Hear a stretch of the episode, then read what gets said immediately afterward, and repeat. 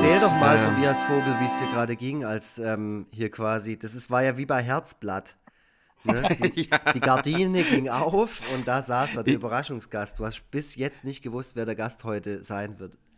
So, so sieht's aus. Äh, vielleicht äh, wollen, wir, wollen wir eben mal kurz die Gäste ins Boot holen, wo wir hier eigentlich sind und äh, Die, die Hörerinnen und Hörer, die wissen das doch sowieso. Die wissen das sowieso. Ach ja. Okay, ich sag's trotzdem, ich sag's trotzdem der Vollständigkeit halber. Äh, herzlich willkommen zu Forever Freitag, dem Podcast, der pff, den, den ihr Bass erstaunt seht, äh, zumindest zur Hälfte wegen des, wegen des Gastes, der heute dabei ist. Ähm, mein Name ist Tobias Krieg und Freitag Vogel. Ähm, ich spreche unter anderem mit. André Egon Forever Lux. Und äh, Lux hat diesmal einen Gast für uns organisiert, ähm, um den er ein großes Geheimnis gemacht hat, äh, über ein paar Tage hinweg. Ich konnte nicht schlafen. Ich äh, habe jetzt kurz vorher auch äh, die übelsten Schweißausbrüche gehabt. Ehrlich gesagt habe ich ein bisschen mit Uwe Boll gerechnet und äh, hab, hab sogar, ich habe sogar, ich habe sogar äh, die, die Uhrzeit in Hollywood nachgesehen, um zu schauen, ob das vielleicht realistisch ist. Aber gut, dann, dann wäre Uwe Boll auf jeden Fall eine Nachteule, wenn er jetzt mit uns aufnehmen würde. Ich glaube, Uwe Boll hat besser. auch mit sich selbst gerechnet. Aber er ist es nicht. Der ist total enttäuscht. Der hört die Folge gerade und ist voll enttäuscht. Und denkt, scheiße, das bin ja ist. gar nicht ich. ja. Sondern Nee, stattdessen ist es, stattdessen ist es der, äh, ja, jemand, der für unseren Podcast schon ein bisschen zu einem Running Gag geworden ist. Ähm, und zwar Cornelius Oettle. Hallo. Hallo. Hi. Na? Bist, du, bist du genauso erstaunt wie wir, jetzt in diesem Podcast stattzufinden? Ja, ich freue mich, dass ich jetzt selber mich auch mal äußern kann. Ich, zumindest in den ersten Folgen äh, ist ja mein Name öfters gefallen. Ja, ja. Äh, ja. Ich, ich, ich finde es interessant, dass du, ich find's interessant, dass du das überhaupt weißt, dass es vor allem in den, äh, dass es vor allem in den ersten Folgen der Fall war, weil ähm, ich, habe mir das so vorgestellt, dass du wirklich unter großen Schmerzen die erste Folge bis zu Ende gehört hast. Das hast du ja auch geschrieben, der erste Podcast, den du bis zum Schluss gehört hast. Das war ja. Und, äh, und äh, dann habe ich äh, ehrlich gesagt gedacht, dass du äh, dir den Rest jetzt nicht mehr antust, aber anscheinend hast du auch ein paar von den, von den späteren Folgen gehört. Das tut mir leid, dass wir dich nicht, nicht, nicht mehr so oft erwähnt haben. ja, wie gesagt, am Anfang war ich noch dabei. Aber äh, Ja. wie, wie lange macht ihr das jetzt schon? Äh, Ich glaub, seit über einem Jahr. 22 Jahre sind es jetzt auch schon fast. ne? Oh, Nein, das- es, sind, das, es, sind, es sind fast zwei Jahre. Also im Oktober werden es zwei Jahre, glaube ich. Ja, ja das, da bin ich sehr gespannt, ob bis dahin äh, die Infrastruktur, vor allem die virtuelle Infrastruktur, noch aufrechterhalten bleibt, damit wir noch unser zweites Jubiläum feiern können. Ähm, ja, das, das liegt wahrscheinlich auch, du, du bist wahrscheinlich auch gerade in Heimisolation, Cornelius, ist das richtig? Das ist richtig, ja. Ich bin im Homeoffice seit zweieinhalb Wochen jetzt, glaube ich. Okay, und wie, wie hältst du es so aus? Du siehst, du siehst ehrlich gesagt ein bisschen müde aus. Du, hast, du bist nicht so ganz, du bist nicht so ganz das vitale alte Du, sondern du wirkst, ähm, ja, du wirkst so ein bisschen angeschlagen. Bissle, bissle verlebt ist der Kerle. Ja, ja, ja, das hat, das hat äh, drei Gründe, würde ich sagen. Ähm, das eine ist, dass ich mich seit, seit dem Homeoffice nicht mehr rasiert habe. Mhm. Ähm, Faktor 2 ist, dass ich gestern joggen war und Oh. glaube ich seit vielen Monaten das erste Mal. Mir tut alles weh. Mhm. Und das dritte ich habe tatsächlich heute wenig geschlafen. Das war die, die erste Nacht, wo ich schlecht geschlafen habe jetzt. Aber Weil du so aufgeregt warst, gell, wegen dem Podcast. ja, genau. Wo bist du denn gejoggt? Ich weiß ja, wo du wohnst, deswegen ähm, Ach so, ja. bist du, in welchem Stadtteil äh, Stuttgarts warst du denn Da war unterwegs? ich hin und auf zum Kräherwald und noch einmal rum Und und, noch einmal zurück. rum, durch den Und Wald. wieder runter, der Buckel wieder nah. Ah, super. Ja, ja. Ja, aber es geht nichts mehr. Also ich hab- bin ja letztes Jahr noch hier den Stuttgart-Lauf mitge mitgelaufen, äh, den, den Halbmarathon. Mhm. Und also davon ist nichts mehr zu spüren. Wie lang ist der? Also wie lang ist ein Halbmarathon? Äh, 21 Kilometer und glaube Oh, ich, so grob. Also ich habe das, war ja auch, das war ja fatal. Ich bin ja untrainiert gelaufen. Ja. Das war, ich war tot danach. Aber äh, also heute würde ich da vielleicht noch 10 Kilometer schaffen, aber dann Boah. ist vorbei.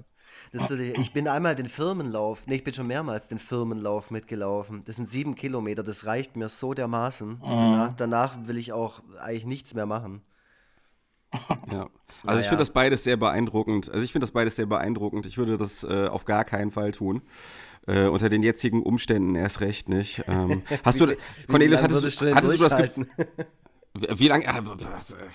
Also, ähm, ich, ich will das gar nicht so richtig überprüfen, ehrlich gesagt. Also, ich, äh, die, die, einzige, die einzige Gelegenheit, bei der ich mal überprüfen kann, wie mein aktuelles Fitnessniveau ist, ist immer, sind immer Umzüge. Äh, das kommt immer so einmal im Jahr, vielleicht alle zwei Jahre mal vor, dass ich bei einem Umzug helfen muss. Und äh, da äh, kriege ich dann immer ziemlich deutlich vor Augen geführt, äh, wie weit ich es habe kommen lassen. Äh, auf der anderen Seite war ich ja nie auf einem hohen Niveau, deswegen konnte ich jetzt auch nie so wirklich krass nach unten abrutschen. Ja. Ah ja, ja Ausdruck ist ein guter Indikator. Äh, ja, genau, du wolltest schon was fragen, sorry. Genau, ich wollte dich vielleicht auch mal, mal vorstellen. Ähm, also, wie gesagt, du wurdest ja häufiger erwähnt. Ähm, aber äh, für viele bist du, glaube ich, einfach ein Buch mit sieben Siegeln. Also die hören diesen Namen und äh, können damit überhaupt nichts anfangen. viele, und erstarren manche, aber auch in Ehrfurcht. Das kann, äh, ja, ja, alleine, weil, weil wir in Ehrfurcht erstarren. Also, äh, ne, die, die wissen schon, dass da irgendwas an dir dran sein muss, was äh, Ehrfurcht einflößend ist. Aber manche haben deinen Namen vielleicht trotzdem nicht bei Google eingegeben. Also, du bist äh, Satiriker äh, und Journalist und du schreibst unter anderem für die Titanic und für die Stuttgarter Allgemeine, habe ich das richtig? Heißt die so, Stuttgarter Allgemeine? Ähm, ich habe ich hab, äh, bis Ende des letzten Jahres für die Stuttgarter Zeitung und die Stuttgarter Nachrichten geschrieben. Aber, ah, zum okay. 31. Dezember habe ich aufgehört, nach sieben Jahren Autorentätigkeit für diese Oha. Zeitung. Warum? Ja. Oha. Äh, weil ich, weil ich gewechselt bin sozusagen. Ich habe den, ich habe, ich bin vom Journalismus in die Politik gewechselt. Stimmt, mhm. das habe ich gesehen. Ich habe Fotos gesehen. Ja, erklär, erklär trotzdem. Äh, genau, also seit Januar bin ich in Brüssel äh, stationiert ähm, und äh, arbeite da äh, für Nico Semsrott mhm. im Parlament. Ja. Wow, krass. Und äh, für wie lange ist das vorgesehen? Also mein Vertrag geht jetzt ein Jahr. Mhm. Und ähm, ja, je nachdem, wie gut das läuft, wie wir miteinander zurechtkommen und so, mhm. ähm, sieht man dann, ob es weitergeht oder nicht. Boah, mega gut, mega gut. Ähm, verdienst du dir deine goldene Nase? ähm, ich, äh, also es ist gut bezahlt, ja. Und also gerade jetzt ja. bin ich auch froh, eben nicht, nicht frei tätig zu sein, sondern tatsächlich gerne, angestellt ja. zu sein. Ähm, ja, also für, für die Verhältnisse äh, im Journalismus ist es natürlich super. Ja, ja, das ist aber auch die, das war jetzt auch die wichtigste Frage, Tobias Vogel. Ich habe eigentlich eher, also ich gedacht, entweder fragt er jetzt nach dem Geld oder wie viele Twitter-Follower er hat. Dazu, dazu bekommen hat auch durch den Job. Weil dann will der Tobi das nämlich auch. Aber wie sieht, es, ja. äh, wie sieht es denn genau aus? Ich meine, man stellt sich das dann so vor, ja, der Schreiber, der Autor für irgendjemand schreibt der und dann hockst du da in irgendeinem Hinterzimmer und dann schreibst du da die Finger wund und dann gibst du dem Nico Semsroth so in die Hand und sagst, hier, liest es vor, das ist brutal witzig. Da lachen alle. Oder also wie, wie läuft das ab? Äh, nein, das ist ja eher ein, ein gemeinschaftlicher, kreativer Prozess, der da abläuft. Also wir sind im Autorenteam zu zweit und Nico eben noch, also sind wir zu dritt. Und ähm, ja, überlegen uns, wie kann man, wie kann man sozusagen das, die Arbeit des Parlaments vor allem ähm, vorstellen auf eine unterhaltsame Art und Weise, ohne jetzt so diesen extrem, diese extrem destruktive Schiene zu fahren. Also so traurig das alles ist, ähm, versucht man ja trotzdem, ist ja so ein bisschen der Spagat, den man ähm, fährt, einerseits äh, das zu kritisieren und andererseits aber auch jetzt nicht so total europakritisch zu werden, mhm. weil man will ja dann auch nicht äh, von der rechten Seite kommen. ja. ja, und man will ja. vielleicht auch die Position irgendwie produktiv nutzen, weil jetzt bist du ja schon mal da ja, genau. und kannst da mitwirken und dann ist es ja auch schon geil, das auch mal ein bisschen zu nutzen, weil ich meine, äh, ich glaube, ganz ohne Wirkung ist das jetzt auch nicht so, so eine Position zu haben und da ein bisschen mitbestimmen zu dürfen. Ja, letztendlich hat man ja da als einzelner Abgeordneter keine, keine große Einflussmöglichkeit. Mhm. Das wird halt, das wird halt letztendlich von, von einer konservativen Mehrheit schon bestimmt, was da passiert. Aber einfach die Aufmerksamkeit dafür zu schaffen, das ist, glaube ich, auch Sonneborn in den letzten fünf Jahren ganz gut gelungen. Mhm. Und ähm, da noch so ein bisschen mitzumischen, ist, glaube ich, schon ganz wichtig. Ja. Ja, ich habe das Buch von Martin Sonneborn gelesen und äh, danach war ich tatsächlich auch sehr EU-kritisch plötzlich. Ähm, also ich, ich, ich kenne mich, ich, ich, muss ganz ehrlich sagen, ich kenne mich in Politik jetzt nicht so wahnsinnig gut aus und ähm, habe einfach mal so auf so einer gefühlten Ebene immer die EU für eine gute Sache gehalten. Und äh, dann habe ich das Martin Sonneborn-Buch gelesen und äh, fand danach dann doch äh, relativ vieles relativ absurd und schwierig.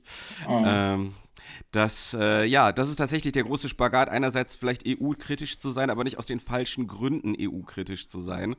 Äh, und vor allem halt, wie du selber sagst, nicht von der, von der rechten Seite aus äh, so, so nach dem Motto äh, Europa der Vaterländer, mhm. so ähm, EU-kritisch zu sein. Das ist, das ist in der Tat äh, schwierig. Das stelle ich mir auch tatsächlich sehr schwierig vor. Naja, aber, äh, aber macht Spaß. Also hast, hast du hier schon Sarah Wiener kennengelernt? Ja, die habe ich schon kennengelernt. Äh, das war gleich in den ersten Wochen eigentlich. Da gab es eine, oh, wie heißt das jetzt, äh, Floor Party oder so. Also wir sind ja bei, den, bei der Grünen Fraktion sitzen wir ja. Mhm. Und äh, da hat Sarah Wiener ein äh, Buffet gezaubert. Boah, geil, geil. Ja, war aber, muss ich sagen, also. Wir können das auch rausschneiden oder rauspiepen. Nein, nein, war, war, war alles ganz gut, ja, ja. Okay. Ja, Sarah Wiener hat ja, habe ich in so einer Doku gesehen, die hat in ihrem Büro, Büro, einfach so diverse Kochutensilien aufgestellt, weil die ohne nicht leben kann. Und äh, Nico saß dann halt so bei ihr und äh, hat äh, sich da so an den Sachen erfreut, die sie ihm dazu bereitet hat. Also irgendwie stelle ich mir das ganz schön vor. Also auf der einen Seite bin ich ein bisschen EU-kritisch geworden durch das Buch, auf der anderen Seite habe ich auch ein bisschen Bock gehabt, im EU-Parlament zu arbeiten, ehrlich gesagt. Da stelle ich mir, da stelle ich mir auch so ein bisschen so klassenfahrtmäßig vor. Ja, also Klassenfahrt ist ja vor allem, wenn es dann, wenn es dann nach Straßburg geht. Also ja. mhm. äh, ich meine, wenn man, wenn man das so liest und, und hört, dann denkt man sich ja schon, das ist ein bisschen verrückt, aber wenn man dann das mal mitmacht, also so ging es mir zumindest, dann wird es wirklich, äh, also völlig absurd, weil du, du fährst quasi von der Tiefgarage, EU-Parlament, da kommt ein Chauffeur mhm. in, in Brüssel und der fährt dich in die Tiefgarage des Parlaments in, in Straßburg und du kriegst halt möglichst von der Außenwelt überhaupt nichts mit. Wow. das ist das Wichtigste. ja, und, und, so, ja, und so ist das letztendlich auch angelegt. Und auch das, das, das Parlament selber ist ja wie ein, wie ein Raumschiff eigentlich. Also mhm. du hast da mhm. unten drin ist eigentlich wie eine Shopping Mall. Du kannst da zum Friseur gehen, du kannst da einkaufen gehen, kannst da einen Kaffee trinken. Ähm, ja, also letztendlich kriegt man schon den Eindruck, das ist schon so gemacht, dass man von der echten Welt da draußen möglichst wenig mitkriegt. Mhm. Hm. Aber jetzt gerade bist du ja zu Hause. Du kannst ja jetzt gerade nicht nach Brüssel.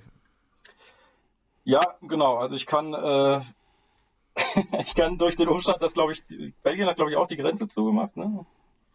Ich gehe mal davon ich, aus, ja. ja. Ja, ich glaube, ja. Ich glaube, alle äh, Nachbarländer. Könnte, ja, könnte ich, glaube ich, jetzt gerade tatsächlich nicht zurück, aber da wir eh äh, angewiesen sind, im Homeoffice zu arbeiten, ähm, auch auf un unbestimmte Zeit, spielt das jetzt, glaube ich, keine so große Rolle. Mhm. Hm. Das heißt, Kriegst du das denn hin, im Homeoffice zu arbeiten? Ja, das läuft eigentlich ganz gut. Also wir können natürlich die ganzen, die ganzen Drehs und so, das kann man jetzt natürlich nicht wirklich machen, die wir vorhatten. Mhm. Aber weil wir können ja logischerweise das, das Parlament jetzt gerade nicht als Kulisse nutzen. Mhm. Ja, klar. Ähm, aber die, die Texte zu schreiben und so, das geht erstaunlich gut. Also das, okay. das funktioniert. Also du, du ertappst dich jetzt nicht so dabei, dass du über was komplett anderes schreibst und auf einmal fließt einfach das Wort Corona so mit ein. Und steht dann da, auch als, als Verb oder so. ja, das ist ja, glaube ich, gerade für alle ein bisschen die Herausforderung, sich ab und zu auch mal wegzudenken von Corona. Das schaffen ganz wenige, ich auch nicht. Also das ist ja schon mhm. das, das alles bestimmte Thema und ähm, gerade zu versuchen, irgendwelche anderen Themen zu behandeln. Es, man hat auch das Gefühl, es interessiert ja auch kaum jemand. Also wenn Corona nicht mhm. vorkommt, dann, dann wird es ja auch nicht wirklich äh, gelesen. Mhm. Aber ich meine, du bist mhm. ja auch schon äh, in der Vergangenheit als Autor in Erscheinung getreten mit einem medizinischen Buch. Das könnte ja jetzt vielleicht ja. nochmal ein Revival ja. bekommen. Ja, eigentlich, ist das das richtige Buch für die Krise. Ja, ja hab, äh, das stimmt, ja. Das, ich habe mal vor, äh, wann ist denn das rausgekommen? Vor zwei Jahren? Ich glaube länger, ich glaube vor drei. Vor drei schon? Ja, jedenfalls vor, vor zwei oder drei Jahren muss es gewesen sein, eine Novelle geschrieben, eine Genesungsnovelle, die, die jetzt, jetzt natürlich eigentlich auf Platz 1 sein müsste bei Amazon. Ist ja, ja klar. Ja, so ist es. Mhm. ja. Ja. Also äh, nach, nach diesem Podcast, nach diesem Podcast wird es dafür auf jeden Fall nochmal aufwärts gehen. Ich meine, die Leute müssen ja erstmal darauf hingewiesen werden, dass das die Novelle ja. der Stunde ist. Ähm, äh, ja, ja, es erschien tatsächlich vor zwei Jahren, 2018. Gut, dass ah, ich das ja, nochmal okay. gegoogelt habe, wann dein Buch erschienen ist. Also ich. Das war, ich, ich überlegst jetzt gerade, wie das nochmal hieß, das Geheimnis der Bärenapotheke von Tettnang oder so. Ja, genau. Ja. Das, äh, ja. Ja. Habe ich immer noch nicht gelesen. Wenn ich, äh, ich glaube, ich überlege nämlich, ich, ich, ich stelle mir das nämlich die ganze Zeit schon so schön vor und auch so nett von mir selber, wenn ich jetzt hier bei so einer coolen Hamburger Buchhandlung mir einfach so richtig viele Bücher ordere. Also ich habe das schon so richtig vor meinem inneren Auge, wie ich dann auch so ein Foto von diesem Buchstapel mache und das dann so überall poste, damit ich halt so ganz viele Likes kriege, weil ich den Buchhandel unterstütze. Mm, aber ich war mir die ganze Zeit unsicher, welche Bücher ich ordere. Also und dann werde ich auf jeden Fall dein Buch dazu packen. Ja, das muss dabei und, und, sein. Und natürlich Dracula gegen Dracula. Ja, ne? und das natürlich gleich noch. Das liest dann bitte parallel. ähm, also de, vor allem, ich kann das Geheimnis der Bärenapotheke Tettnang äh, sehr empfehlen, weil das Buch hat eine ganz interessante Haptik. Äh, also erstens hat es so eine, so eine die, ungefähr die Größe von einem Pixie-Büchle. Kostet auch, glaube ich, nur 5 Euro oder so. Ähm, und das Papier ist ganz seltsam. Also immer, immer wenn ich es gelesen habe, war das so, dass ich gedacht habe, ist das irgendwie nochmal extra eingepackt? Jede Seite muss ich nochmal, jede Seite irgendwie hier, ist die nochmal extra eingeschweißt? Also ich weiß nicht, wo das gedruckt wurde. Es kann auf jeden Fall nicht besonders umweltfreundlich gewesen sein. Aber ähm, ja, es lohnt sich, ähm, will, ich, will ich nur mal sagen. Bestellt euch äh, doch mal ähm, Das Geheimnis der Bärenapotheke Ted Lang, eine Gesundheitsnovelle von äh, Cornelius äh, W. M. Oetle. Ja, mhm. es ist auch schnell durchgelesen. ja. Ja, also, ja, cool. Zu, also vielleicht muss man, weil das tatsächlich nicht besonders umweltfreundlich sein kann. Dazu muss man vielleicht die, die Entstehungsgeschichte noch erzählen. Also, ähm, wir, also als, das, als das damals entstanden ist mit der Bärenapotheke Tettnang und so, das war ja eigentlich so eine Facebook-Quatschaktion mhm. von, von mir und anderen Titanic-Redakteuren und Autoren und, und auch Autorinnen. Und jedenfalls ähm, war das ja völliger Unsinn auf dieser, auf dieser Facebook-Seite der, der Bärenapotheke Tettnang. Ich weiß auch gar nicht mehr, wie wir drauf gekommen sind, ständig Rezensionen zu schreiben, ja, wie toll diese Apotheke ist. und äh, ich habe das dann halt aufgeschrieben, eher, eher äh, sozusagen, äh, ja, ich, also ich wollte es einfach festhalten. Und dass das jemand veröffentlicht, hätte ich ja nie gedacht, weil das ist ja wirklich also mehr als Special Interest. Und ähm, äh, was wollte ich jetzt erzählen? Achso, genau, wie es dazu kam. Ja, und dann habe ich das eben mit, mit Elias Haug damals ähm, so fertig gemacht und habe dann gesagt, komm, jetzt schicken wir das mal diesem einen Stuttgarter Verlag, den ich nur kannte, äh, weil ich, weil ich da mal, weil ich da mal 400 Euro bei einem Kurzgeschichtenwettbewerb gewonnen hatte. und äh, habe dann halt aus Scheiß eigentlich gesagt, komm, wir schicken es dem und äh, natürlich mit nichts gerechnet. Wir hatten es, glaube ich, auch an die Apothekenumschau geschickt, aber die haben sich nicht gemeldet. und und äh, diesem Verlag haben wir es eben geschickt und da kam sofort zurück, ach ja, warum nicht? ah, krass. Und das so ja kam geil. dann eben dieses Buch zustande, weil ich konnte dann ja auch nicht sagen, ach nee, es war eigentlich ein Scherz. ähm, ja, genau, so kam dieses Buch also in die Welt. Ja, ja, geil. Und du hast dann ja sogar äh, in der Bärenapotheke eine Lesung gehabt, oder? ja, genau. War ich war dann so? noch vor Ort. das war auch sehr schön, ja. Heute, heute unvorstellbar, so viele Leute auf einem Haufen. Ja, ja, das, das ich, denke ich auch. Gestern, gestern lief auf Dreisatz äh, Pop Around the Clock. Äh, das, was die ja normalerweise immer zu Silvester machen. Ähm, also irgendwie ist das jetzt gerade so eine Art Anti-Silvester oder wie man es auch immer nennen mag. Jedenfalls kam, kam, kamen da auch den ganzen Tag Konzerte und da sieht man wie vieles andere plötzlich mit ganz anderen Augen, wenn sich da die Menschen so zusammenrücken. Mhm. Äh, so, wie das, so wie das bei deiner Lesung mit Sicherheit auch der Fall war. Wie fanden denn die ähm, Menschen aus der Bärenapotheke die ganze Aktion mit den Bewertungen und mit dem Buch anschließend und so? Fanden die das gut? Äh, die fanden das, glaube ich, sehr gut, ja. Also okay. ähm, man muss vielleicht dazu erzählen, also äh, diese Familie Bär, die heißt tatsächlich auch Familie Bär, das wussten wir am Anfang auch nicht. ähm, die, also es ging so los. Mir hat, mir hat eine Freundin aus Tettnang erzählt, es gäbe in Tettnang eine Familie Bär und deren Söhne hießen Teddy, Urs und Paddington.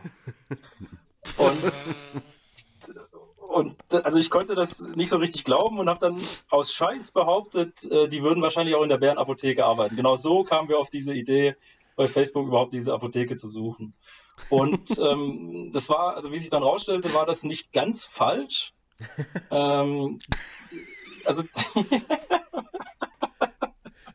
die, die, Namen waren, ähm, also es, sind, es, es waren glaube ich nicht drei, ich weiß es nicht mehr ganz genau, aber jedenfalls, also Urs, Urs gibt es, Urs Bär.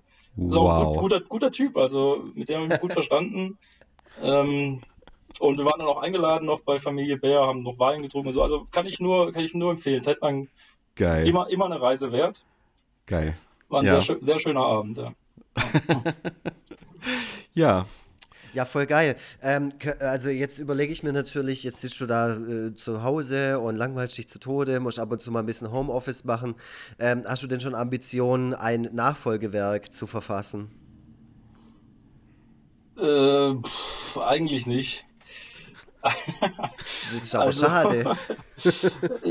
ja, also ich, ich, ich, weiß auch nicht, ich, wenn ich jetzt eine, eine, wirklich eine zündende Idee hätte, dann, dann würde ich das auch umsetzen. Aber also ich habe, was ich in der Schublade habe, ist ein, ein Action-Roman äh, über die, die Zweitidentität von Christian Lindner. mhm. Oh, Geil. darf man da was Näheres erfahren? Ähm, ja, ich habe eigentlich nicht vor, das zu veröffentlichen. Ich habe es neulich nochmal durchgelesen. Äh, eigentlich ist es ganz lustig, aber. Der ist Geheimagent. Geheimagent. Ist ja, ja, genau. Also, okay. mhm. Also er, also ich glaube, das ist auch wahr, was ich da geschrieben habe. Un, also unwissentlich. ja, also ich habe jetzt auch gerade gedacht, das kann keine Fiktion sein. Das ne, deckt sich je, auch mit also, meiner Fantasie. Ja, also je mehr ich recherchiert habe, umso unheimlicher wurde das eigentlich. Weil, also wusstet ihr zum Beispiel, dass Christian Lindner hat einen äh, Boots, äh, Sportbootführerschein, er hat einen Jagdschein mhm. oh. und er hat eine Rennfahrerlizenz. Oh, oh krass, okay. ja gut. Ja, wer also, hat es meine, noch? Ja, das ist James also, Bond wahrscheinlich, ja. ja? Genau. Der, der, hat das alles auch. krass.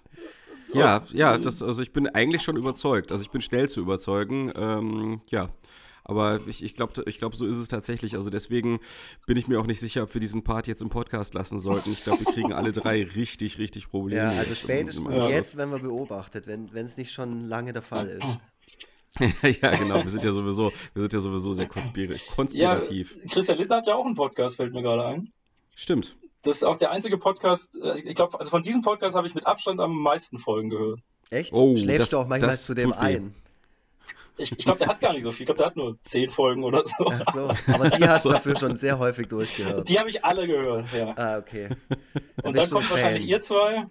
Ja.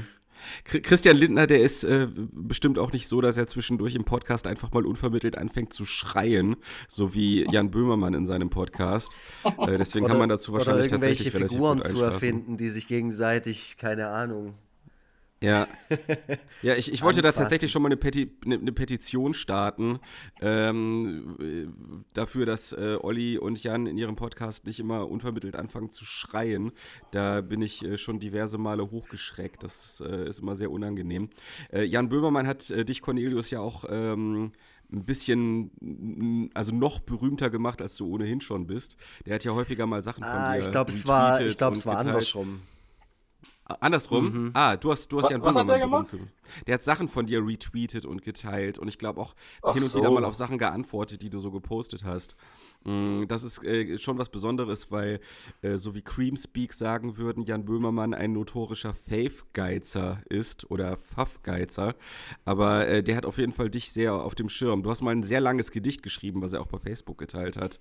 Ähm, überhaupt das, Gedichte. Ist, das so? ist, mir gar nicht, ist mir gar nicht so bewusst gewesen, dass er so ein Pfaff-Geizer ist.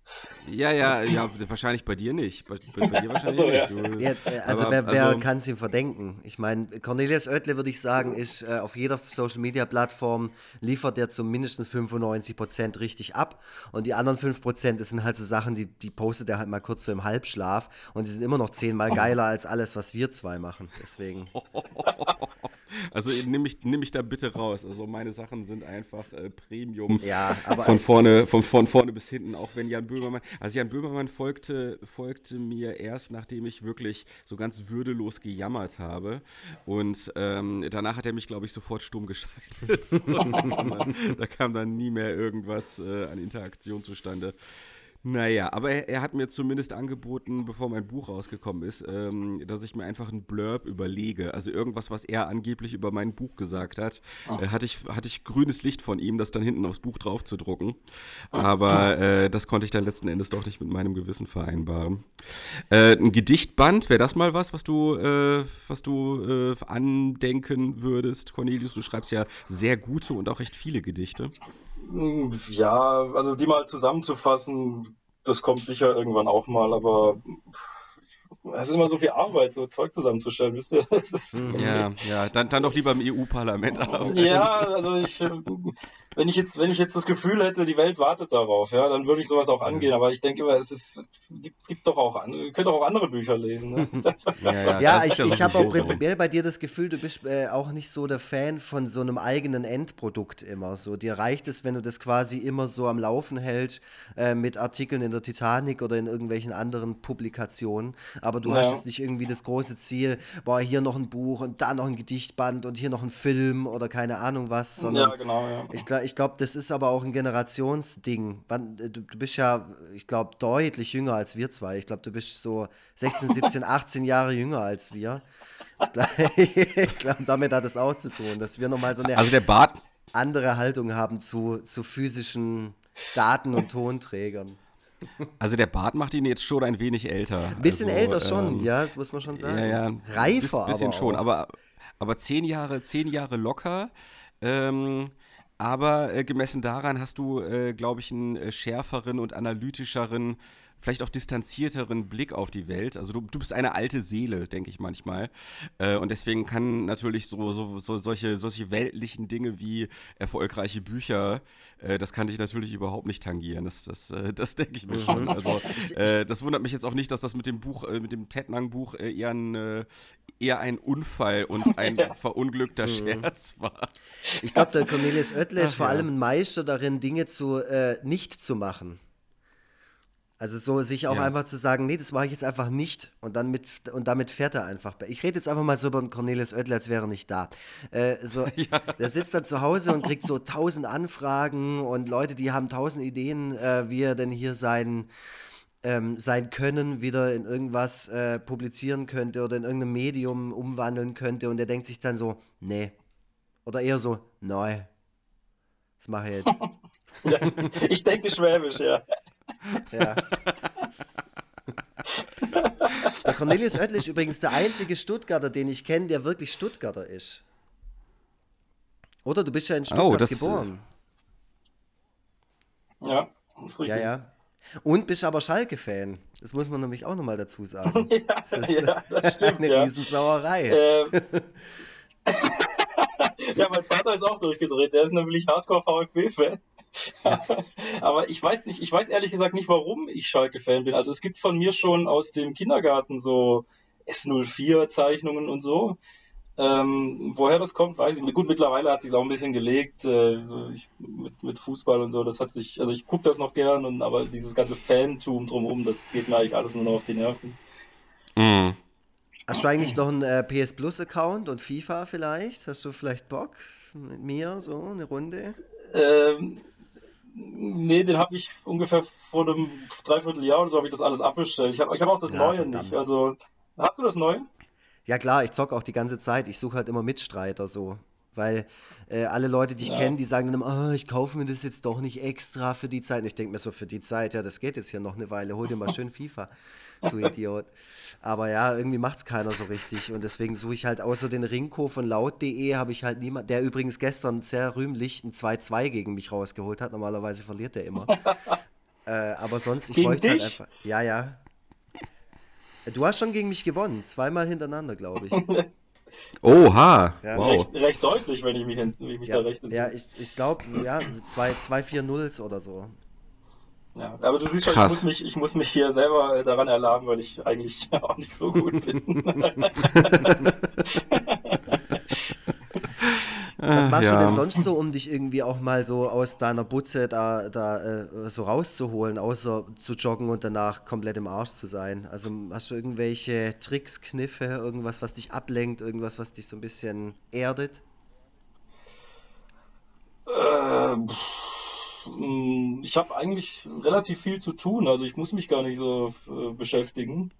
Du meinst, du meinst jetzt einfach von der Isolation. Äh, Richtig, ja, ja, dass du vielleicht irgendwie im Stadtteil ähm, sprayen gehst oder so. Nachts oder morgens. Ja. ja. äh, nee, nicht so richtig, aber ich, ich bin auch eigentlich ganz gut darin, so einfach auf der Couch zu liegen. Also das mache ich auch so.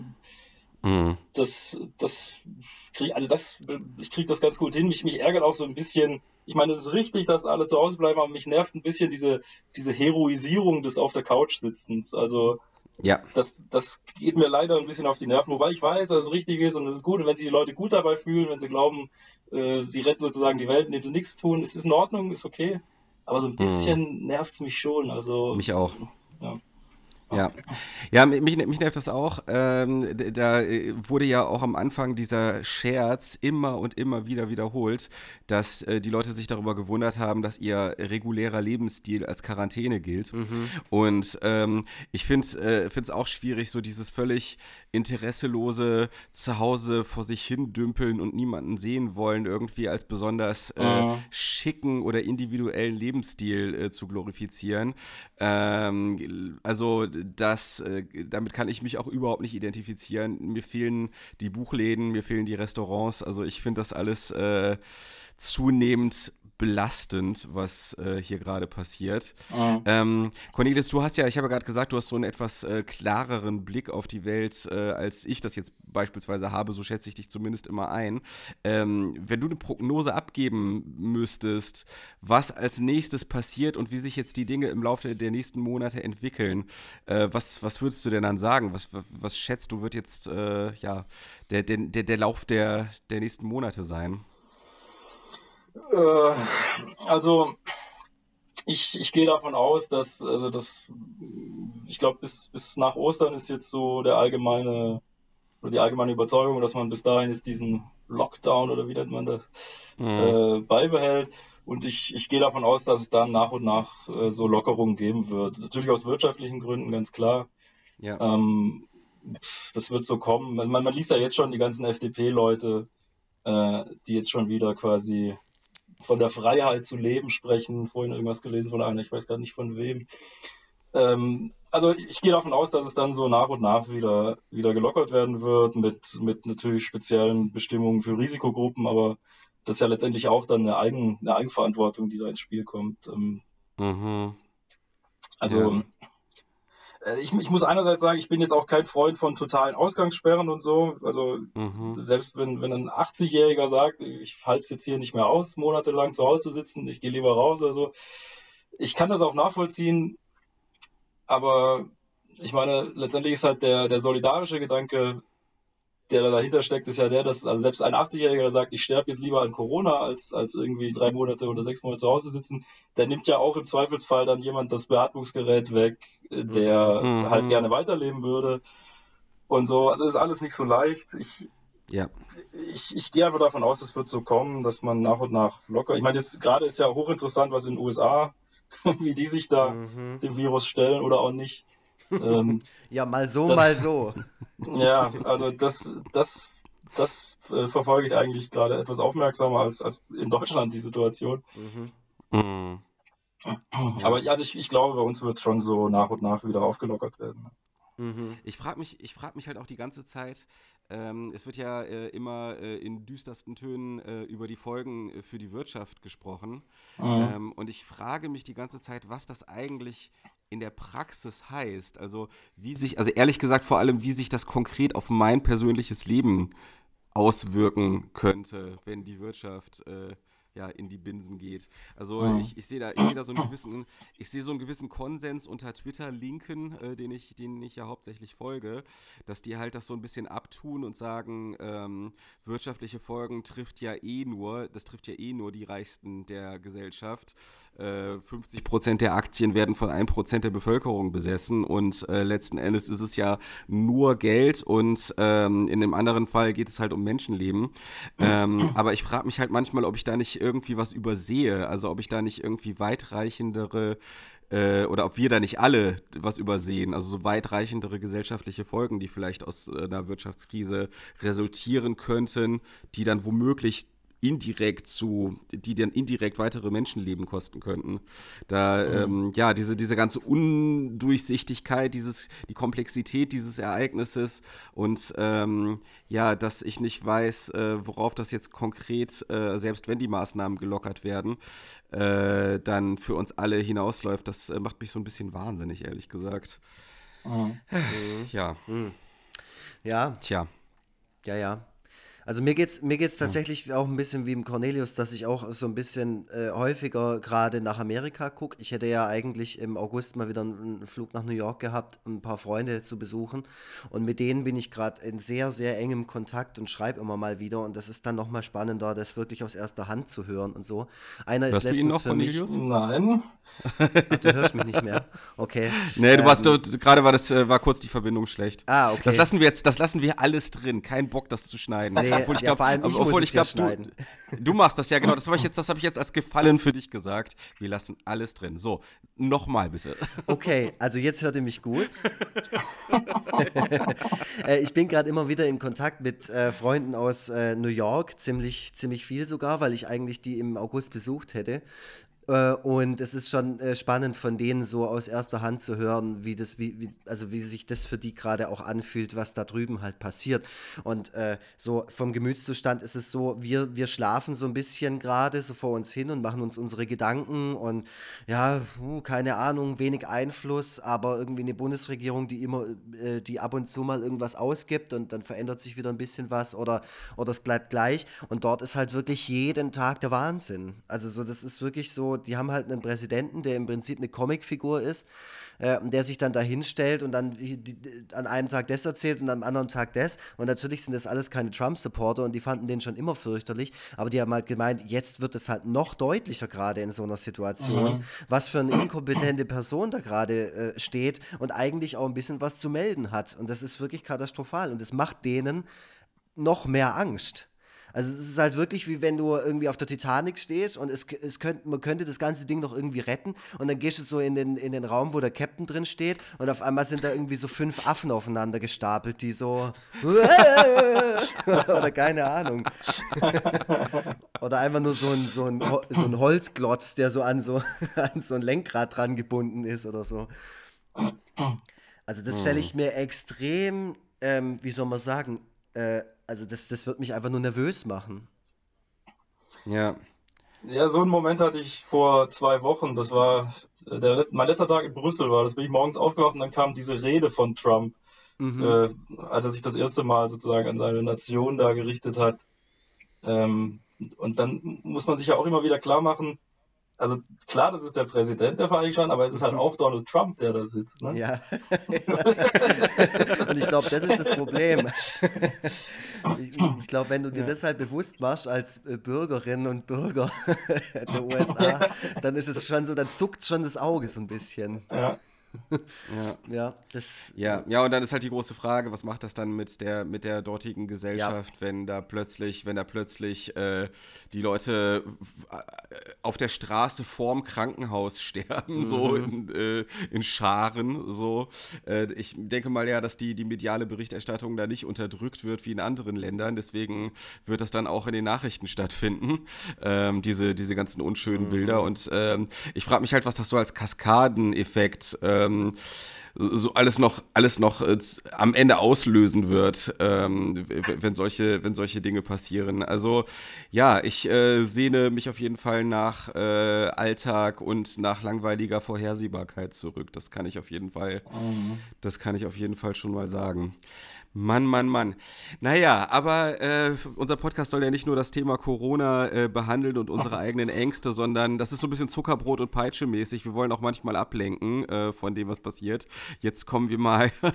Jetzt kommen wir wieder auf andere Gedanken.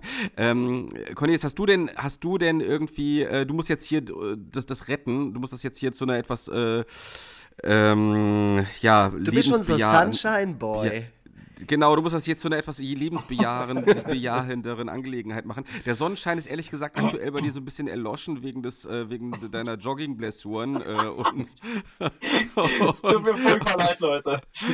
Und, nee, macht ja nichts, macht ja nichts. Also ich hatte eh keine Erwartungen an den Podcast, weil ich ja gerade eben noch gar nicht wusste, dass du Gast bist. Ähm, aber, aber, aber gibt es denn irgendein Thema, was du gerne mal hier behandelt haben möchtest, über das du gerne mal sprechen willst? Oh, äh, Du kannst alles. Du Also- kannst jetzt alles. also- Saufen, also Tabi- Autos, alles. Tabi, genau. Und Tabi hat wie aus der Pistole geschossen ein Thema gehabt, aber naja, Ja, muss ja. ja nicht bei welches, welches Thema hatte sie denn? äh, Psychotests. Psychotests, ja, ja, Ja, ja. Genau, sie macht, sie macht gerne Psychotests. Äh, sie macht auch diesen, es gibt auch diesen Test äh, für 16, die 16 unterschiedlichen Persönlichkeiten, die es so gibt.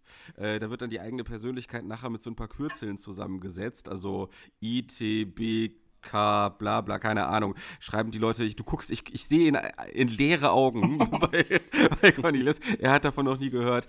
Äh, das, äh, da gibt es so einen Psychotest, den man auch online machen kann. Habe ich auch gemacht. Angeblich, äh, also nach der Sendung, äh, angeblich bin ich der sogenannte Mediator.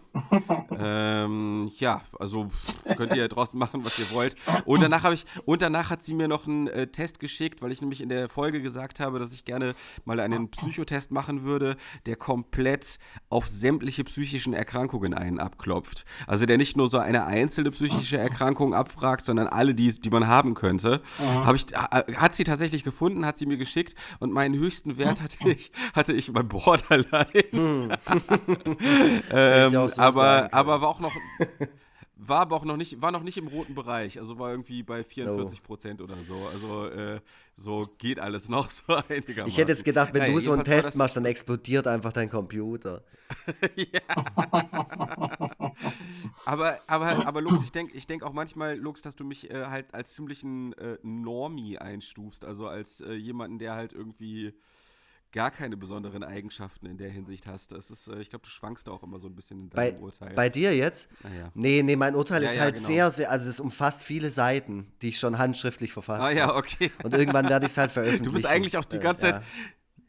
Du, du bist die ganze Zeit mein Therapeut und das ist nur so Teil meines, das ist so Teil meines Wahnerlebens, dass, äh, dass ich dich für meinen Podcast-Partner halte. Ja, so ist es. ja. Cornelius, äh, Psychotest, ist das ein Thema für dich? Hast du schon mal irgendwas gemacht in der Hinsicht? Nee, überhaupt nicht. Aber mir ist gerade, kennt ihr, die- kennt ihr die Sketch-Show Harald und Eddie? Harald und Eddie. Äh, ist das nicht ja. Harald Schmidt? Harald Schmidt oder, oder Nee, wie? nee, Harald Junke und Eddie Arendt. Und Eddie Ja, Arendt, okay. genau. Sehr, sehr alt. Ja. Da gibt es da gibt's einen sehr guten Sketch. Ähm, der heißt Ohrfeigen. Ohrfeigen heißt er, glaube ich. Ohrfeigen-Sketch oder was weiß ich. Ähm, den kann ich euch nur empfehlen. Müsst ihr, müsst ihr euch mal bei YouTube anschauen. Ja, jetzt erzähl ihn. Du bist jetzt hier in einem Podcast. Du kannst nicht irgendwie eine Referenz droppen und dann so, ja, zieht's das- also, euch mal äh, Es, geht rein. eigentlich nur, äh, es, äh, es treffen sich halt Harald Junke und Eddie Arendt und, und ähm, Harald Junke fällt dadurch auf, dass er in diesem Gespräch, also sie treffen sich auf, weiß nicht, äh, Abendveranstaltung irgendwo und der, der Harald Junke, der schmiert ihm quasi im Gespräch immer wieder eine. Also, gibt ihm immer wieder eine Ohrfeige. und, äh, und Eddie Arendt sagt dann, ähm, ja, vielleicht, wenn ich mich ducke, dann können wir uns doch ganz nett unterhalten. Und, und jedenfalls wird es halt immer schlimmer und irgendwann sagt dann Eddie Arendt zu Harald Junge, sagt er, ähm, ähm, äh, ähm, was sagt zu ihm? Äh, haben Sie es denn schon mal mit einem Psychiater versucht? Deshalb fällt mir das gerade ein. Und dann sagt er, Ah, und, und was, wenn der sagt, dass ich verrückt bin? und das, das fiel mir gerade nur ein, wie du das so erzählt hast, bitte. ja, muss man gesehen haben. ja, nee. Also Ja, ich, aber, äh, aber das ist schon gut, man kann sich gut das gut vorstellen. Und ich finde Ja. auch tatsächlich, dass das Format Sketch Comedy ähm, in äh, tatsächlich so ein bisschen in Vergessenheit geraten ist und dass es das leider auch nicht mehr so viel gibt. Also es gibt halt Saturday Night Live, aber es gibt so im deutschen Fernsehen wird mir jetzt nichts einfallen, was irgendwie cool wäre. Also ich wusste halt noch, Switch wäre noch sowas gewesen, aber schon das war teilweise nicht mehr zu ertragen. mh. Aber kennt ihr Ja, noch hier diese, Sketch Up äh, zum Beispiel? Lady sowas? Kracher, Lady Kracher war teilweise relativ witzig. Ja, Ähm, und ich glaube, hier diese äh, Martina Hill Comedy Show ist auch teilweise ganz witzig. Ähm, ich glaube, weil da die gleichen Autoren hinterstecken. Mhm. Ähm, aber ansonsten, ja klar, da gibt es halt die dreisten drei. Ich weiß gar nicht, ob da überhaupt noch neue Folgen produziert mhm. werden. Ich glaube, das gibt es alles schon gar nicht mehr, oder? Was ihr ich, da aus den 90ern gerade erzählt. Könntest du dir vorstellen, ja. äh, Cornelius, ähm, auch, auch für sowas zu schreiben, für so eine Sketch-Comedy-Show? Ähm, also gerade nicht so richtig, aber ich konnte mir auch vor zwei Jahren noch nicht so richtig vorstellen, oder vor zwei, drei Jahren nicht so richtig vorstellen, ähm, so One-Liner fürs Fernsehen zu schreiben. Das mache ich ja mittlerweile auch. Stimmt. Und, oh. ähm, und das macht eigentlich auch erstaunlich viel Spaß. Also es, am Anfang dachte ich, ich weiß nicht, ob ich das, ob mir das liegt, weil das ist ja doch was anderes, als jetzt einen ganzen Artikel oder einen Text zu schreiben. Aber eigentlich läuft das ganz gut und macht auch also erstaunlich viel Spaß. Ja. Du hast auch für Glas mhm. mal was geschrieben, das weiß ich noch. Du hast mir sogar mal ein Be Beispiel geschickt und ich hatte den gleichen Einfall wie du. Und dann dachte ich mir nur so, boah, was für ein Scheißjob. Wenn sowas genommen wird. Ja, ja, da ging es um irgendeinen Typen, der sich das Wort King auf die Stirn hat tätowieren lassen. Irgend so ein ah, ja, Promi, Vox-Promi, so ein komischer, ja. Oder RTL ja, 2. Und dann hattest du den Gag von wegen, ja, für Burger hat es nicht gereicht oder so, wegen King. Und ich habe dann im selben Moment habe ich das gleiche schon geschrieben gehabt. Und dann dachte ich, okay, also wenn es so einfach ist und wenn der Fußballconny, wie ich ihn nenne, äh, sich so seine 12 Euro bei Pro7 abstaubt, dann will ich das auch machen. für, für welche Sendungen schreibst du denn? Äh, für Late Night Berlin. Ah ja, okay. Äh, äh, machst du dann, du bist also für so Witze wie, äh, oder wie man im Saarland sagt, Punkt, Punkt, Punkt, also für mhm. solche. Ja, aber das ist ja, das ist ja der andere. Ja, okay, gut, aber ist das nicht, ich gucke Late Night Berlin tatsächlich nicht so häufig. Ähm, äh, wie, wie, läuft das ab? Also du hast dann, äh, wenn du für Late Night Berlin schreibst, guckst du dir die aktuelle Newslage an, äh, überlegst dir so One-Liner dazu, schickst das den Leuten von Pro7 und die äh, machen dann nochmal so eine Auslese für das, was dann tatsächlich in der Sendung verwendet wird. Ziemlich genau so ist es, ja. ja. Okay. Okay. Und wirst du dann nur für die äh, One-Liner bezahlt, die dann tatsächlich in der Sendung auftauchen? Ja, genau. Mhm. So läuft okay. das ab. Und ein One-Liner ist gleich wie viel Mark? Äh, ich ich glaube, ich darf da nicht drüber reden. ah, warte, wie frage ich das ich, hab, nehme ich an. Ich bin neulich nämlich hier aus Langeweile meine, meine Verträge und so durchgegangen. Ich glaube, ich darf das nicht sagen. Ah, schade. Okay, schade. scheiße. Das wäre mal spannend gewesen. Also ich will das ehrlich gesagt, also ich will das ehrlich gesagt auch gerne mal ausprobieren. Ähm, ich glaube, ähm, ich kann ganz gut so Auftragssachen machen. Deswegen, äh, also wenn die dich mal fragen sollten, also ich meine, du wirst dir jetzt nicht selber Konkurrenz ins Haus holen, aber wenn du vielleicht mal irgendwann keinen Bock mehr drauf hast, so, dann kannst du ja, dann kannst du ja einfach mal sagen, ja hier, der Vogel Tobi, äh, den könnt ihr mal auch, den könnt ihr auch mal Der fragen. ist so ein richtiger Spaßvogel. ich habe nämlich, ich, ich hab nämlich mal gehört, also in dem, in dem Podcast äh, Gemischtes Hack, äh, da ist ja äh, Tommy Schmidt äh, einer der beiden äh, Hosts und der ist auch Fernsehautor und der sagte, dass es in Deutschland gar nicht so viele Leute gibt, die das überhaupt machen und können. Dass, dass also alle sich auch untereinander kennen, weil es eben nur so wenige Fernsehautoren gibt, gerade die humoristisch was drauf drauf haben. Ähm, ja, glaub, kannst du das so bestätigen, dass es nicht so viele, viele. sind? Äh, also ich, wie gesagt, ich bin in der Fernsehbranche nicht so bewandert. Ich, ähm, okay. das, ich kann da nicht viel dazu sagen. Die, die haben mich da gefragt, ob ich das mir vorstellen kann. Da habe ich gesagt, ja klar.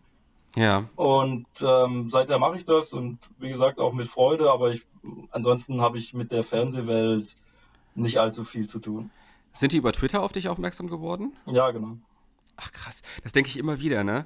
Ich denke immer wieder, wenn ich so Leute bei Twitter sehe, die halt öfter mal so viral gehen mit äh, bestimmten äh, Tweets, dann denke ich so, ah ja, Fernsehautor in the making. Also das ist eigentlich immer so die Endstation für die, für diese ganzen Twitter-Lieblinge. Ich glaube, dass das äh, am Ende auch ähm, bei Hotzo passieren wird, der ja gerade äh, ziemlich krass abräumt mit, seinen, mit seinem Zeug. Der wird garantiert auch bei irgendeiner Fernsehsendung domestiziert werden. Ja, ich habe ja mit, mit ihm schon vereinbart, dass wir uns eigentlich dubeln können, weil wir uns relativ ähnlich sehen. Also er hat mal gesagt, ich sehe aus wie er, nur mit besseren Life-Choices. stimmt, es stimmt aber auch. Wir haben schon eine gewisse Ähnlichkeit, da ist mir das auch aufgefallen. Aber naja. Ja. Ja, ja. ja, du bist einfach ein sonnigeres Gemüt. Also er ist, glaube ich, also Hotzo stelle ich mir so richtig kalt und zynisch vor. ähm, äh, bei dir, bei dir äh, Cornelius, ist dieser Kontrast zwischen deiner Twitter-Persona und dem, wie du so bist, wenn man so mit dir zu tun hat, teilweise relativ krass. Also du hast teilweise so, so mit der spitzen Feder äh, schreibst du da deine, deine Gags äh, in, in die Twitter-Timeline. ähm, ne, also da legt er immer den Finger in die offene Wunde der Gesellschaft. So ja, sagen, wirklich, ja? aber auch äh, genau, aber, aber interessanterweise, interessanterweise versuchst du auch nicht immer nur so die einfachen Ziele zu treffen, sondern ich habe auch so diesen, äh, du hast zum Beispiel auch mal einen Text zu äh, Trash TV geschrieben, wo du auch zum Beispiel so das äh, Everybody's Darling Anja Rützel mal so richtig, äh, mal so richtig, äh, ja, übel hast dastehen lassen, so. Und dann denke ich immer, krass, der sonnige Cornelius, der hat aber auch gleichzeitig das in sich. Der hat auch diese kalte, analytische Schärfe in sich. Das ist, ähm, ja, interessant wie viele Facetten in so eine Persönlichkeit. Und was ist dein Erfolgsrezept, Cornelius? Also ich habe dich schon nüchtern und besoffen erlebt und in beiden Zuständen warst du nicht so wie im Internet. Wie geht ja. das? Ja, wer ist, wer ist schon so wie im Internet? Tobias Vogel. Tobias Vogel hat gestern einen Tweet abge abgesetzt, wo einfach nur Herzle, Paul Simon, Herzle. Und dann hat irgendjemand ja. drunter geschrieben, hey, wieso ist irgendwas mit Paul Simon? Und äh, Tobias Vogel, äh, Reaktion war ungefähr so, hey, wieso darf man das jetzt nie noch schreiben oder was? Also so war es ungefähr. Und so, so kenne ich ihn auch. Ja. So ein bisschen so, ja, so ein ja, impulsiver so, Typ. So ungefähr ist das. So. Ich habe sehr viel, ich habe gleichzeitig sehr viel Liebe und sehr viel Wut in mhm. mir. Äh, aber die Wut ist eigentlich erst durch meine Followerschaft entstanden. Kann ich bei deiner Followerschaft auch komplett nachvollziehen. Ja, ist doch so, ist doch so. Du hast das selber auch gesehen. Ich habe ja neulich noch mal so eine Standpauke gehalten, dass irgendwie ein Prozent meiner Follower dafür sorgen, dass ich meine Replies nicht mehr lesen kann. Und, äh, ja, das war und, geil. Und, und, ich, und, und, und ich habe dann die Replies auf diesen Tweet natürlich nicht gelesen, weil ich mir schon gedacht habe, was dabei passiert. Aber du hast es dann ja in deiner Reply-Looks dann noch mal ganz gut rübergebracht. So dieses, äh, hey, Tobi Vogel so oder Vogel Tobi so, äh, halt doch mal alles Maul, äh, ihr geht mir auf den Sack. Und die Leute dann so, ja, aber Vogel Tobi Pass mal auf jetzt hier. also ist ja, ist ja so. Ich meine, du hast mir Lux äh, ja auch schon, ich weiß nicht, warum äh, äh Cornelius das jetzt alles mitkriegen muss, äh, aber egal. Der das sowieso auch also immer äh, live liest während es also passiert. Du, du, du, auf jeden, du, Lux, auf jeden Fall hast mir ja neulich auch schon mal eine Sprachnachricht geschrieben, äh, gesendet, geschrieben, gesendet, bei der du äh, fast geweint hast vor Wut über jemanden, der dir so dermaßen auf den Sack geht ja, bei Twitter. Das, das weiß ähm, die Person mittlerweile auch. War ich ja, das? Nee, nee, um Himmels Willen. Dir würde ich, dir würde, dir würde ich das auch dieser, direkt dieser Podcast, ist als, dieser Podcast ist als Intervention gedacht, Cornelius. Hast du schon gedacht, ja. Nee, die, die Person weiß es mittlerweile und hat auch ihre, ihre ja. zynischen, seltsamen Kommentare auch eingestellt bei Twitter. Hat das auch sofort ja. eingesehen, das fand ich ziemlich cool. Ähm, und, nee, beim, beim Cornelius genau. würde ich das anders, da würde ich das öffentlich austragen. Ganz klar.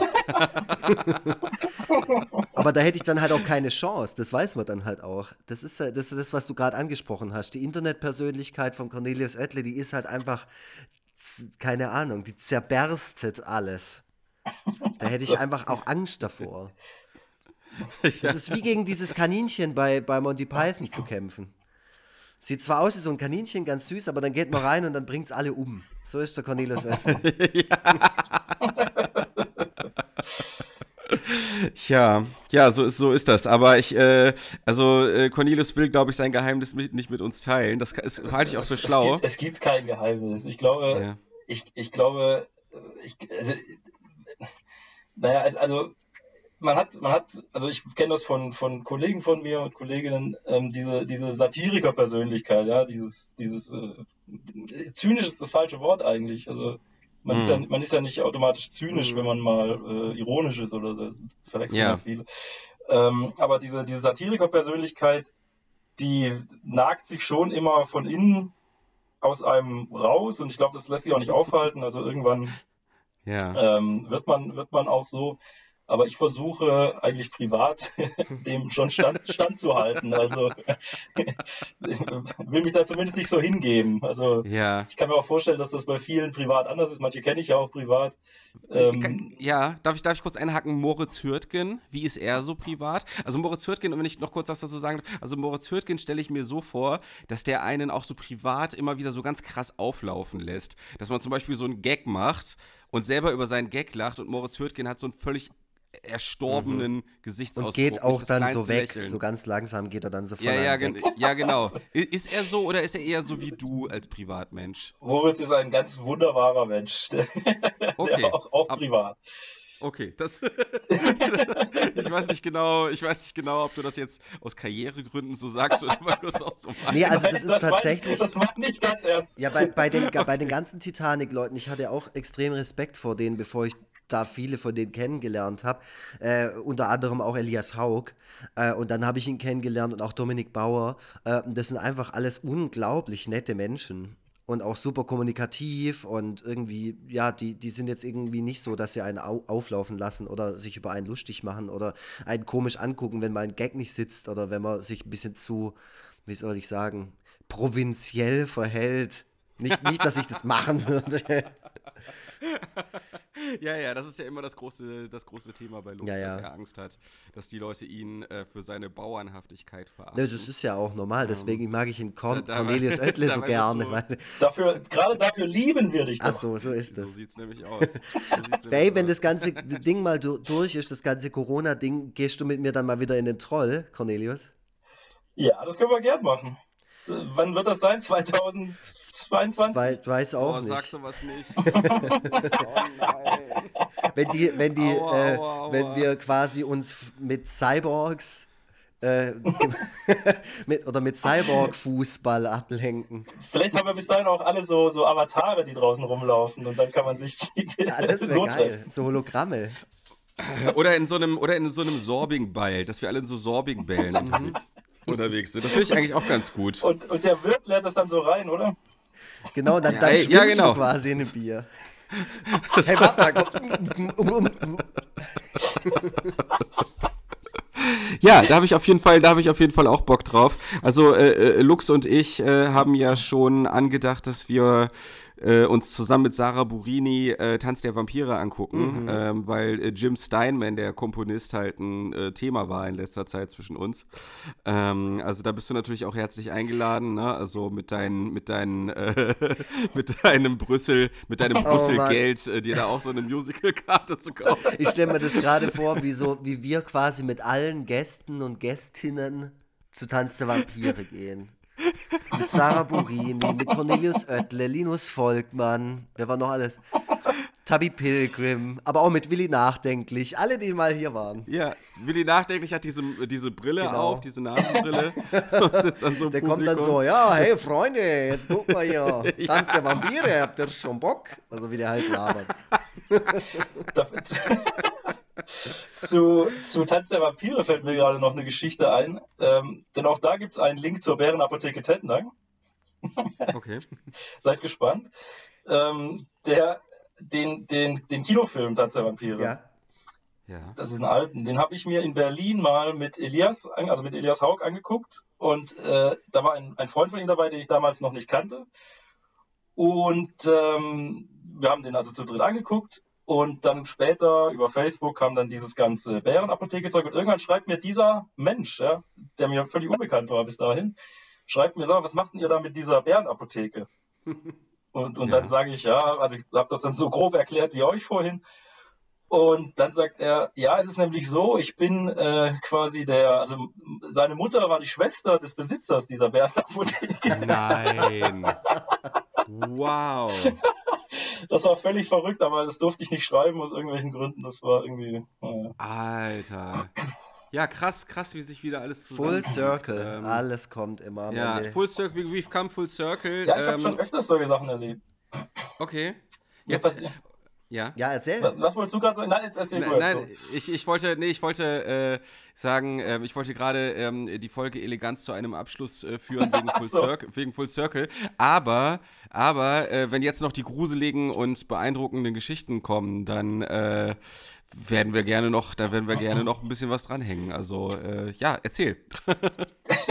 das ist super jetzt, nachdem, nachdem, nachdem, das Ding hier durch ist eigentlich. Nein, nein, nein. Nein, nein die nein, Leute sorry, haben doch Zeit. Sorry, sorry. Die, die, Leute wollen dir lauschen, Cornelius Oettle. Ja, außerdem, außerdem so ein bisschen awkward muss das hier auch immer werden. Ja, also okay, die Leute, die okay. Leute wollen auch ein bisschen was fühlen, wenn sie das hier hören. Mhm. Ja. Also, also eine, das sind eigentlich ganz kurze Geschichten, aber also einmal ist es mir passiert, da saß ich im Zug, in so einem Vierer-Arrangement. Und äh, mir sitzt einer gegenüber, meine damalige Freundin saß neben mir, die kann das bezeugen. Mhm. Ähm, und auf einmal geht er in sein Telefon und sagt, Cornelius Oettel. Und dann sage ich, nein. Nein. Und dann sage ich, dann hat er telefoniert, ich habe meine Freundin angeguckt und, und, dann, und dann hat er aufgelegt und sage ich, was hast du gerade da gesagt? Und dann sagt er, wie bitte? Sagt er, wie bitte was? Und dann sage ich, du hast dich doch gerade mit einem Namen gemeldet am Telefon. Und dann sagt er, ja. Und dann sage ich, wie heißt du? Und dann sagt er Cornelius. Dann sage ich, und weiter? Dann sagt er, Ötte. Ach so. Dann sage ich, das kann doch nicht so. sein. Dann sagt er, wieso nicht? Dann sage ich, zeig mir mal bitte deinen Ausweis. Und der so, wieso soll ich dir jetzt meinen Ausweis zeigen?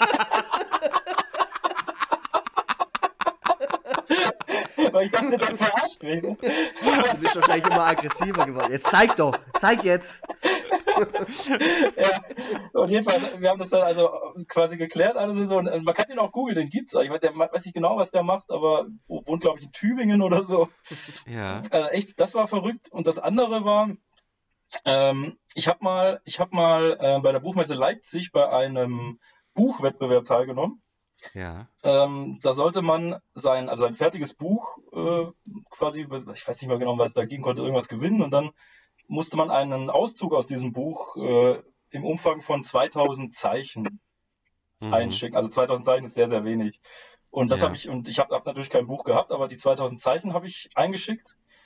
Und zwar mit, mit Erzählungen, die mir am Abend vorher in einer Stuttgarter Kneipe eine Schwedin erzählt hatte, die so eine Familie hat, die alle unter ganz merkwürdigen Umständen ähm, verschieden sind. Also der irgendwie der eine ist okay. vom, vom Baum erschlagen worden und so ganz verrücktes Zeug. Ja. Und das hatte ich dann da hingeschickt und wurde auch eingeladen und war dann da im Finale und habe auch gelesen und so aus einem Buch, das es nicht gibt. Und äh, daraufhin sagte dann die Frau zu mir auch, ja, also sie würde mir da gerne einen Buchvertrag anbieten. Und ich damals, ja, super, machen wir. Und äh, ich, ich hatte ja kein Buch. Und jedenfalls habe ich dann in der Taz irgendwann über diese Begebenheit geschrieben, drei, vier Jahre später. Damals mhm. war, ich, war ich in Berlin. Und einen Tag nach der Veröffentlichung dieser Geschichte läuft mir in Berlin wer über den Weg? Die Schwedin, die ich damals in der Stuttgarter Bar getroffen hatte. Okay. Die ich seither nie mehr gesehen habe. Krass, Krass, Alter. Krass. Also ich habe ich hab jetzt ehrlich gesagt damit gerechnet, dass die Schwedin die ganze Zeit tot war. Ja, so. ja.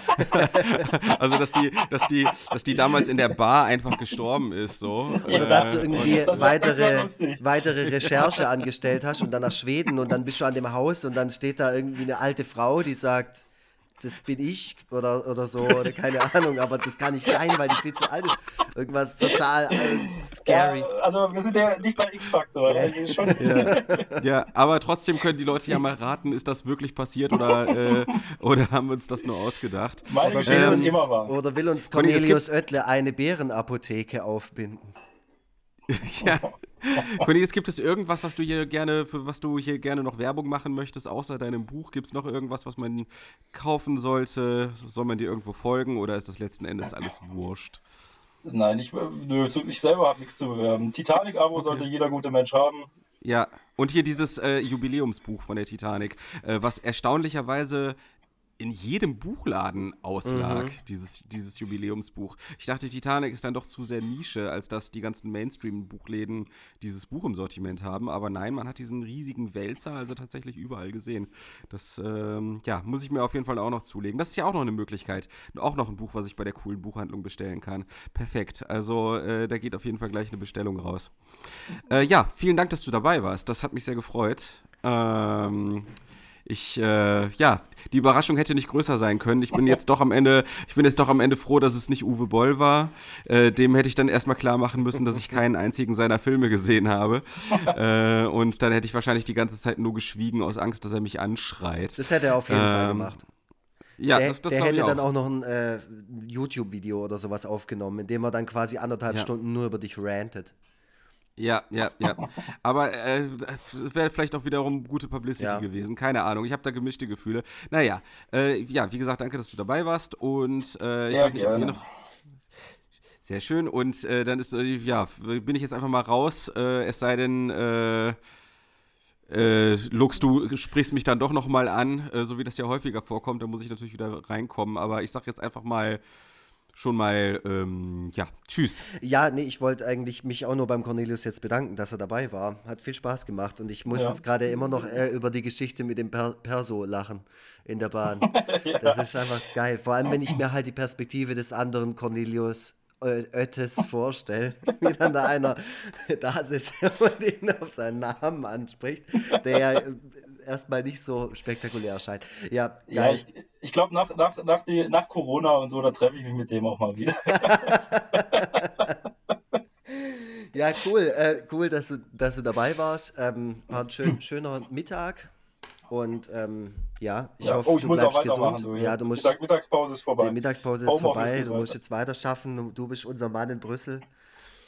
Und ähm, genau, ja, vielen Dank, Alter. Hau rein. Ja, danke, dass ich dabei sein durfte. Wir sehen uns hoffentlich bald wieder.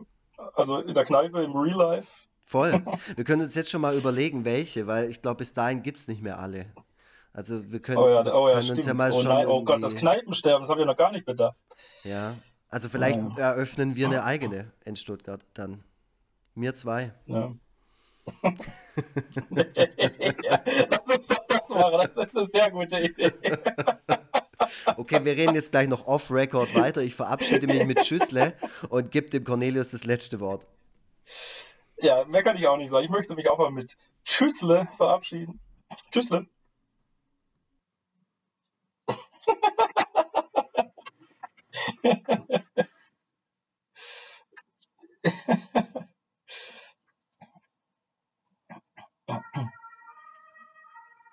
Ja,